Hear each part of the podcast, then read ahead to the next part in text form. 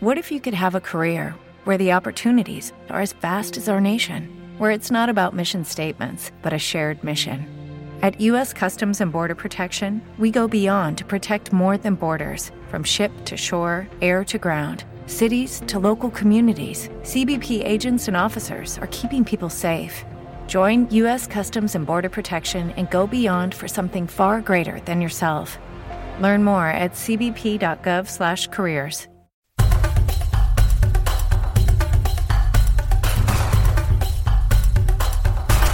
Solo para tus orejas.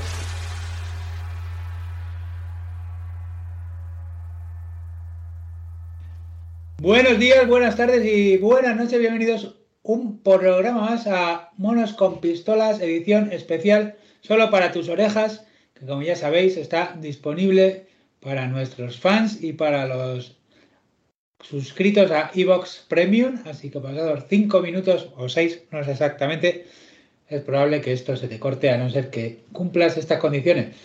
Como no hemos encontrado ningún vaquero para ampliar el tema del que hablamos en el último podcast, mira que no hemos buscado, hemos decidido hablar de una película que acabamos de ver hace unas horas, que no es otra que Wakanda Forever. Conmigo están. Pues Sergio Cano, que vengo, vengo a tope de Vibranium. Y Don Hurtado, que está también a tope, pero con la causa de Tlalocan, ciudad de vacaciones. Sí, y es que nos han impactado. Bueno, lo primero, quiero decir. Que vaya proyección que nos hemos tragado, ¿eh? Joder. No, pero hay que irlo puliendo poco a poco porque los cinco primeros minutos son en abierto. Vamos a darle emoción. Verdad, solamente decir que lo que nos ha pasado parecía como de película de guasa.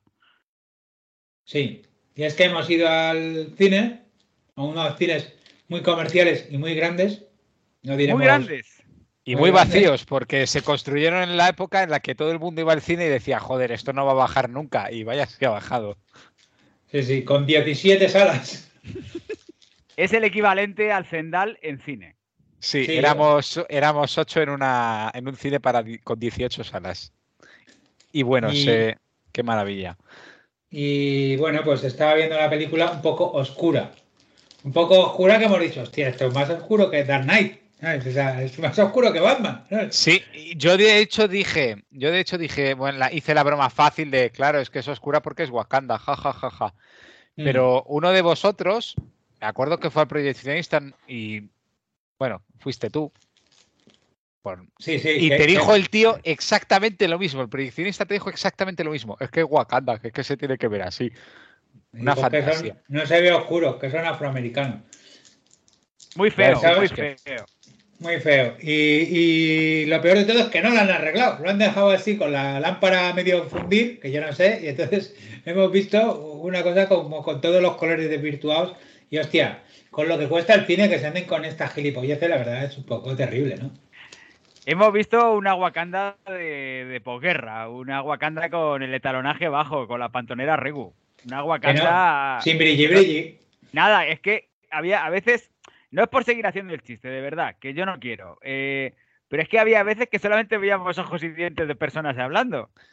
Sí, y también, y eso también sucedía en Talocan, que tenía un problema y es que tampoco encendían las farolas para ahorrar energía, entonces solo se veía una iluminación. Es que en Talocan han dicho que estas navidades no hay luces. es verdad. es Claro. verdad. Están concienciados. La verdad es que sí, cada vez que había un combate y era a la luz del día, todos decíamos, menos mal. Menos mal porque si esto lo hace la oscura no vemos una mierda. Y esto es importante porque Wakanda Forever es, ante todo, una película concienciada.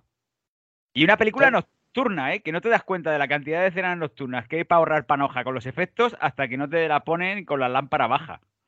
Sí. Pero eh, hay que decir que la película te, te ha recibido por nuestras, por nuestras partes, eh, ha recibido críticas bastante desiguales.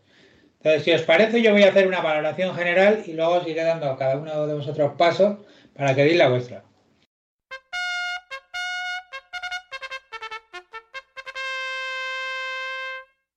Alerta spoiler. Luego no digas que no avisamos. A mí, Wakanda Forever me parece Black Spotation en el siglo XXI. Todavía estamos en el XXI, ¿no? Por desgracia.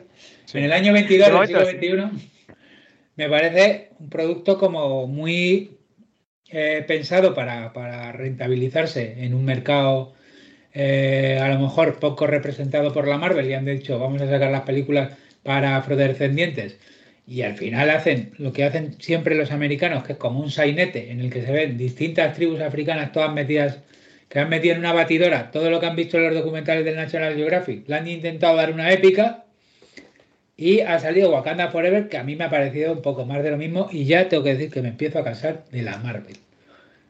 Ya me empieza a oler mal la Marvel. Ya me dice, vamos a ver una de Marvel. Y digo, joder, otra vez no. Creo que se están repitiendo demasiado.